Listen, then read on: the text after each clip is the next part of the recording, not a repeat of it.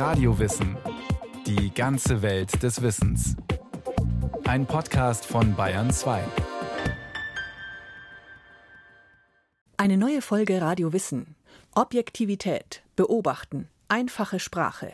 Schlagworte einer literarischen Strömung der Weimarer Republik.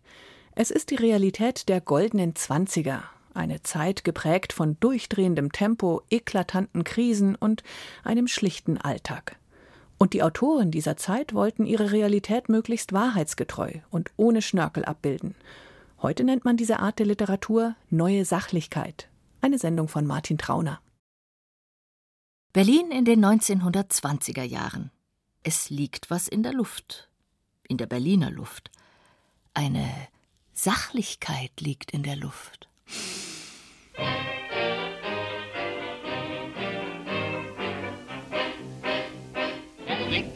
Der es liegt in der Luft eine Sachlichkeit, es liegt in der Luft, es liegt in der Luft, in der Luft. Es liegt in der Luft was Idiotisches, es liegt in der Luft was Hypnotisches, es liegt in der Luft, es liegt in der Luft, es geht nicht raus aus der Luft. Im Jahr 1928 kommt, selbstverständlich in Berlin in der Komödie am Kurfürstendamm, eine Musikrevue zur Uraufführung. Titel der Revue Es liegt in der Luft. Ort der Handlung ein Warenhaus. Und die Handlung selbst? Wenig. Nun ja, man setzt sich kritisch mit dem Zeitgeist auseinander. Und der tendiert eindeutig Richtung Sachlichkeit. Fort mit Schnorkel, Stuck und Schaden. Glatt baut man die Hausfassaden. Nächstens baut man Häuser bloß gern zum Krempel sind für überdrüssig, viel zu viel ist überflüssig. Fort die Möbel aus der Wohnung. Fort mit was ich hingehört. Ich behaupte ohne Schonung, jeder Mensch, der da ist, stört. Es liegt in der Luft parodiert einen Trend in der Architektur, den Trend zum modernen Zweckbau. Schnörkellos, schlicht und sachlich. Aber Sachlichkeit ist nicht nur in der Architektur angesagt. Sachlichkeit hat sich überall breit gemacht.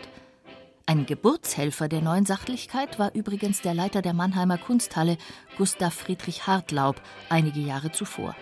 1925 nannte er eine Ausstellung in seiner Kunsthalle Neue Sachlichkeit.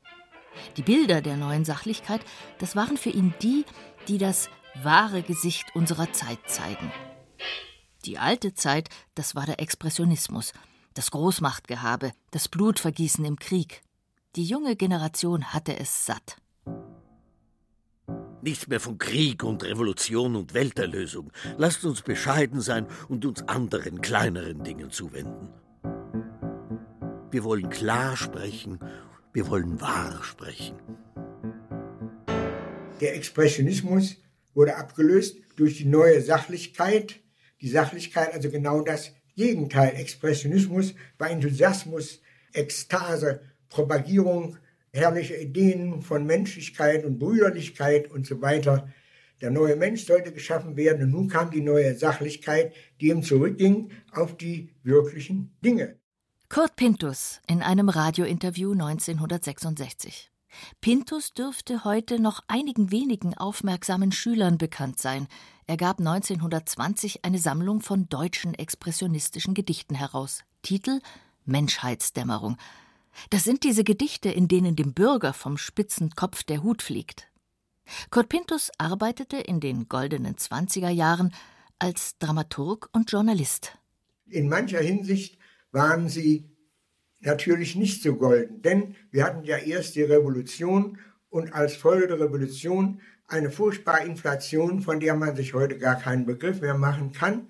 Und am Ende der 20er Jahre, kaum war Deutschland wirtschaftlich wieder ein bisschen auf die Beine gekommen, da kam eben diese ungeheure Arbeitslosigkeit, der internationale Krach, der sich natürlich in Deutschland besonders stark auswirkte. Diese Arbeitslosigkeit, die ja schließlich zum Triumph der Nazi-Partei geführt hat. In diesen hektischen, schnellen 20er Jahren, mit all den Höhen und Tiefen in der Zeit der Weimarer Republik, wird die neue Sachlichkeit zum Leitgedanken aller Künstler. Maler, Architekten, Musiker, aber vor allem die Vertreter der schreibenden Zunft. Sie alle müssen sich mit einer neuen Sachlichkeit auseinandersetzen, ob sie sie nun ablehnen oder feiern. Und das war gut für die Kultur und für das damalige Berlin. Kurt Pintus? Golden waren diese Jahre in intellektueller, in künstlerischer Hinsicht. Auf dem Gebiete aller Künste war damals Berlin eigentlich die Hauptstadt der Welt. Berlin ist hip, Berlin ist modern. Berlin wird das Zentrum der neuen Sachlichkeit. Es ist wahrhaft eine moderne Stadt, eine großartige Stadt, eine Siedlung heutiger Menschen, die Straßen mächtig beleuchtet, man fliegt von Bahnhof zu Bahnhof. Berlin in den 1920ern. Seit Ende des Ersten Weltkriegs geht es mit der Stadt im Rekordtempo aufwärts. Berlin wird elektrifiziert, technisiert, intellektualisiert. Die Wirklichkeit ist für den Einzelnen kaum mehr zu begreifen. Er ist Teil einer Masse Mensch. Da ein helles Licht. Es muss ein Kino sein. Plötzliche Lichtwirbel. Belanglos in diesem Dunkel. Auf den Bahnhöfen nüchterne, eilige Menschen. Und wieder Straßenzüge, Mietskasernen, Schornsteine, Brücken. Aber was ist das nun überhaupt, die neue Sachlichkeit? Was bedeutet das für die Literatur? Die immer komplexere Wirklichkeit glauben viele, vor allem die jüngeren Schriftsteller, mit der bisherigen, der alten Sprache, mit den herkömmlichen Formen nicht mehr fassen zu können. Sie kommen der Realität nicht mehr hinterher. In seinem Buch Jugend bekennt, so sind wir, erklärt Frank Matzke, warum Sachlichkeit die einzige Lösung ist. Sachlich sind wir, weil wir Übertragung menschlichen Erlebens auf den anderen nur durch die Sprache der Sachen aufzunehmen gewillt sind, nicht unmittelbar von Herz zu Herz, weil uns die Wirklichkeit der Dinge groß ist, unendlich, und weil alles Menschliche uns klein ist, bedingt und herzlich. So Frank Matzke. Frank Matzke? Den Namen nie gehört? Kein Wunder. Außer seinem Jugendbekenntbuch ist so gut wie nichts von ihm überliefert. Kein Foto, keine Biografie. Der Autor scheint hinter seinem Werk verschwunden zu sein. Und genau das entspricht auch Matzkes neusachlichen Forderungen. Sachlich sind wir, weil das Werk uns mehr gilt als sein Schöpfer. Sachlich sind wir, weil wir die Dinge der Wirklichkeit sehen. Sachlich sind wir, weil uns die Anspruchs- und Sprachlosigkeit der Dinge näher steht als die Geschwätzigkeit und Gedanken menschlicher Gefühle. Die Leitlinien der neuen Sachlichkeit sind nicht immer einfach zu erfassen. Es gibt keine Manifeste wie etwa im Dadaismus, es gibt keine herausragenden Protagonisten wie in der Weimarer Klassik, es gibt nur ein Schlagwort, und das lautet Sachlichkeit. Neue Sachlichkeit. Aber was bedeutet das für die Autoren? Viele von ihnen tragen zu einer Theoriebildung bei, in kurzen Aufsätzen, in Leserbriefen, in Zeitungsartikeln, in Vorworten. Und man nähert sich einem ästhetischen Programm an.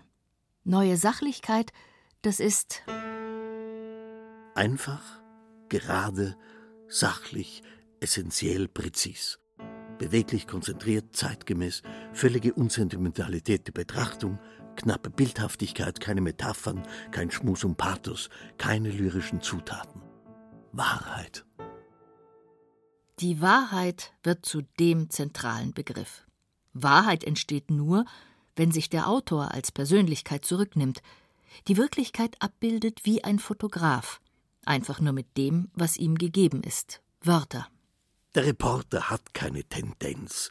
Er hat nichts zu rechtfertigen und hat keinen Standpunkt. Er hat unbefangen Zeuge zu sein und unbefangene Zeugenschaft zu liefern, so verlässlich, wie sich eine Aussage geben lässt. Er ist kein Künstler, er ist kein Politiker, er ist kein Gelehrter. Nichts ist verblüffender als die einfache Wahrheit, nichts ist essentieller als unsere eigene Umwelt, nichts ist fantasievoller als die Sachlichkeit. Das schreibt Egon Erwin Kisch in seinem Vorwort zum rasenden Reporter. Kisch ist der Starjournalist der Weimarer Jahre. Seine Reportagen veröffentlicht er nicht nur in Zeitungen, sondern auch als Bücher, die Bestseller werden.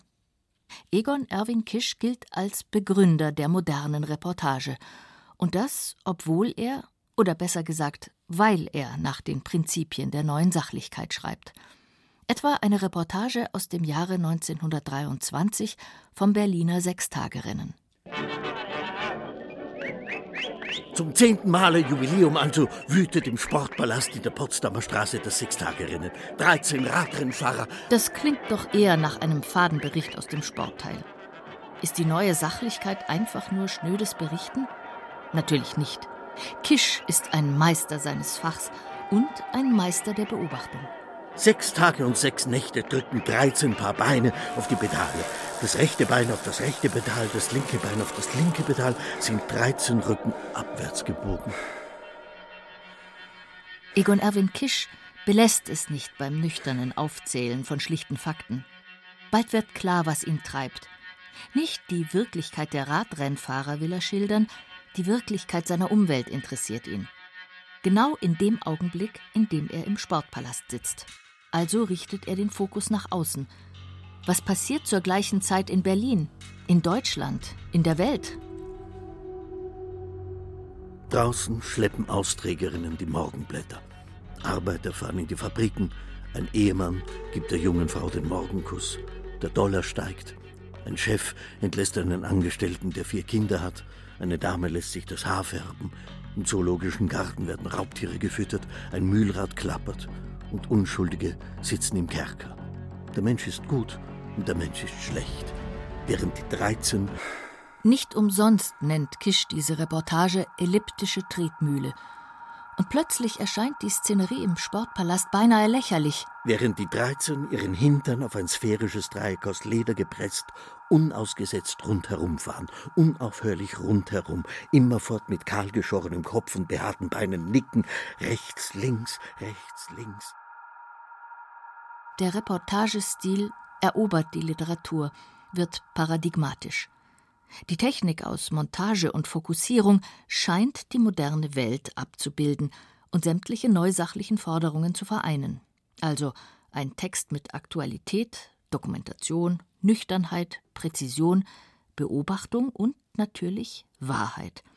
Ein neuer Typus des Schreibenden etabliert sich. Es ist nicht mehr der Dichter auf seinem Höhenflug, es ist der journalistisch arbeitende Literat. Seine Texte haben einen Gebrauchswert. Liebe Zeitgenossen, lasst euch vor dem Intellekt nicht bange machen. Gewöhnt euch die philosophrösen Unterscheidungen ab zwischen Literaten und Dichtern. Glaubt nicht, dass ein Literat mit Intellekt weniger wert wäre als ein Dichter mit Seele. Schreibt Erik Reger.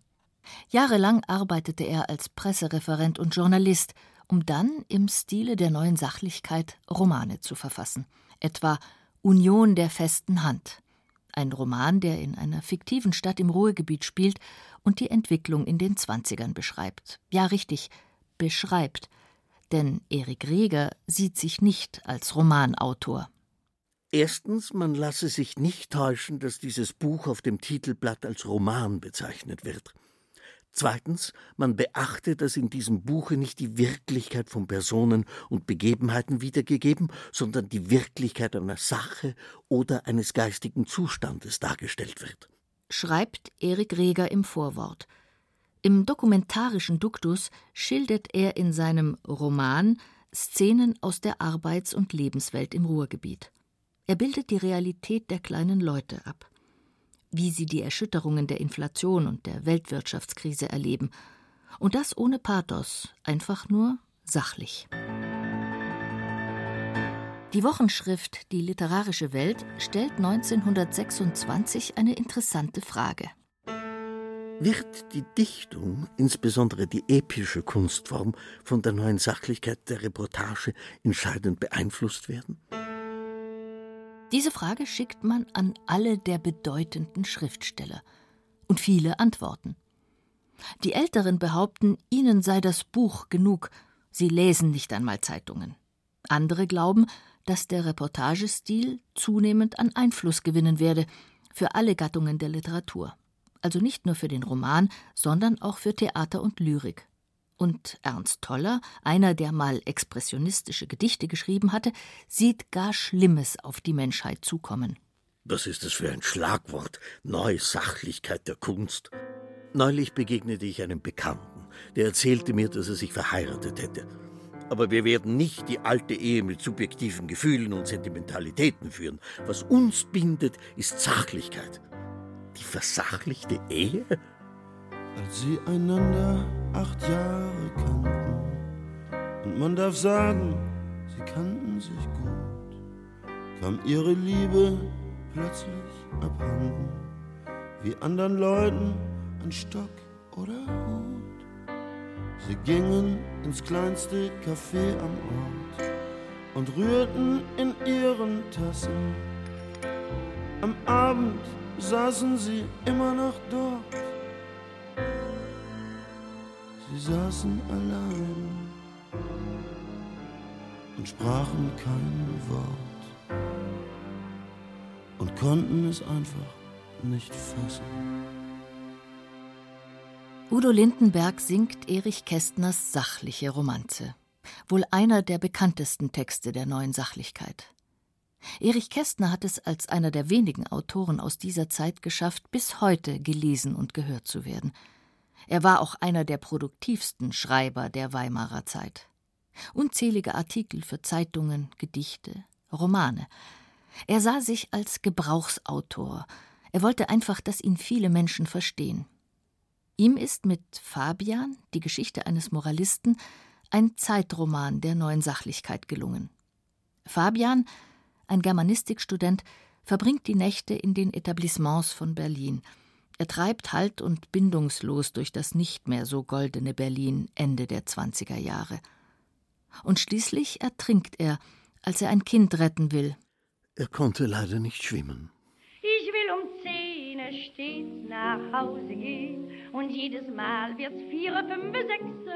Woran das liegt, ich kann es nicht verstehen. Vielleicht habe ich doch irgendwo Komplexe. Wenn ich mal sitze, denk ich nicht ans Bett, als wenn ich Fliegenleim am Podex hätte. Ich kann mich wenden und ich kann mich drehen. Es glückt mir nicht, um zehn nach Haus zu gehen. In den 1920ern emanzipiert sich die Frau. Auch Frauen erlauben sich, so wie hier in dem Lied von Claire Waldorf, die Nächte durchzumachen. Oder sie erlauben sich, wie Claire Nore Stinnes, eine Weltreise mit dem Auto. Für die Männerwelt dieser Zeit ist die neue Frau oft ein Rätsel. Einerseits sinnlich, aufreizend, eine, die sich die Männer angelt, die sie will, und andererseits nüchtern und vor allem sachlich in ihrer Herangehensweise. System des Männerfangs. Römisch I. Allgemeine Regeln der Eitelkeit des Mannes Futter geben, sein Selbstgefühl stärken, ihn stolz sein lassen auf sich, ihm zuhören. Und dann? Und dann? Warten wir ab.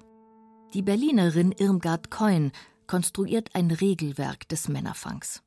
Systematisch und sachlich arbeitet sie Strategien und Typen ab. Also, wie kriegt Frau den passenden Mann? Na dann? Und dann? Römisch 2. Den Mann behandeln als Mann seines Berufes, vor allem Interesse für seinen Beruf. Groß A. Künstlerische Berufe. Klein a. Schauspieler. Einen Schauspieler zu lieben ist fast pervers. Man kommt nicht auf seine Kosten. Ein Schauspieler ist oft größenwahnsinnig aus Unsicherheit, wie eine schöne Frau. Klein d. Schriftsteller. Man lasse sich vorlesen. Man schlafe nicht ein. Klein f. Redakteure. Man bemitleide sie, dass sie nicht so können, wie sie wollen. Kein Redakteur kann, wie er will. Man bringe ihnen die Beiträge möglichst kurz vor Redaktionsschluss, um die Gelegenheit des gemeinsamen Fortgehens zu schaffen. Erst bei einigen zum Schlagwort, dann im Munde der Gegner zum Schimpfwort geworden ist Sachlichkeit beklagt Frank Matzke.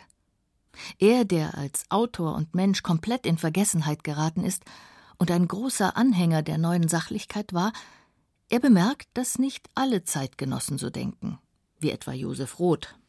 Es gab nur ein einziges Land, in dem das Wort der neuen Sachlichkeit erfunden werden konnte Deutschland. Wir sind das einzige Volk, dem die Sachlichkeit neu erscheinen konnte. Josef Roth veröffentlicht seine Tiraden 1930 in der literarischen Welt. Lange Zeit galt er als einer der Protagonisten der neuen Sachlichkeit. Und jetzt plötzlich hat er sie satt. Niemals schrieb man in deutscher Sprache so schlecht wie jetzt, und niemals war die Meinung so verbreitet, man schriebe in Deutschland immer besser. Man schreibt nicht gut, man schreibt simpel. Es gilt als unmittelbar, aber niemals wurde in deutscher Sprache so viel gelogen wie jetzt. Natürlich benennt Josef Roth einen Schwachpunkt der neusachlichen Autoren, ihre permanente Suche nach der Wahrheit. Aber was ist denn wirklich wahr? Das Wirkliche begann man für wahr zu halten, das Dokumentarische für echt, das Authentische für gültig. Man zweifelt an der Zuverlässigkeit des beeideten Zeugen, aber man verleiht dem geschriebenen Zeugnis die höchste Anerkennung, die es in der Literatur gibt, die der Wahrhaftigkeit.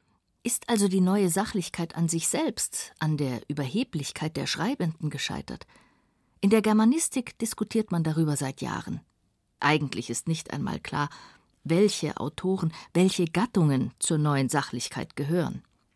Zu disparat war diese literarische Strömung, die Wörterschaffenden waren meist Einzelkämpfer. Aber eines scheint wohl sicher mit dem Begriff neue Sachlichkeit lässt sich gut umreißen, was die Literatur der goldenen Zwanziger ausmachte. Der Zwanziger Jahre Zeitgenosse Kurt Pintus in einem Radiointerview Wenn auch keine sagen wir mal, klassische oder überwältigenden Leistungen im Einzelnen zustande kamen, was man ja immer den goldenen Berliner Jahren vorwirft, die sagen, ja, nimm mir doch nun einmal einen Drama oder ein paar Romane, die nun wirklich klassische Höhe erreicht haben. Das war vielleicht nicht der Fall, aber der Menge der Darbietungen machten die Wirkung und die Bedeutung aus, die Versuche. Von Shaw stammt das schöne Wort, der Mensch ist das einzige Wesen, dem es gegeben ist, zu versuchen, zu versuchen und immer wieder zu versuchen. Das war Radio Wissen, ein Podcast von Bayern 2. Autor dieser Folge Martin Trauner. Es sprachen Irina Wanka, Johannes Silberschneider und Caroline Ebner. Technik Susanne Harassim. Regie Martin Trauner. Redaktion Andrea Breu. Eine Sendung von Radio Wissen. Wenn Sie keine Folge mehr verpassen wollen, abonnieren Sie Radio Wissen unter bayern2.de slash podcast und überall, wo es Podcasts gibt.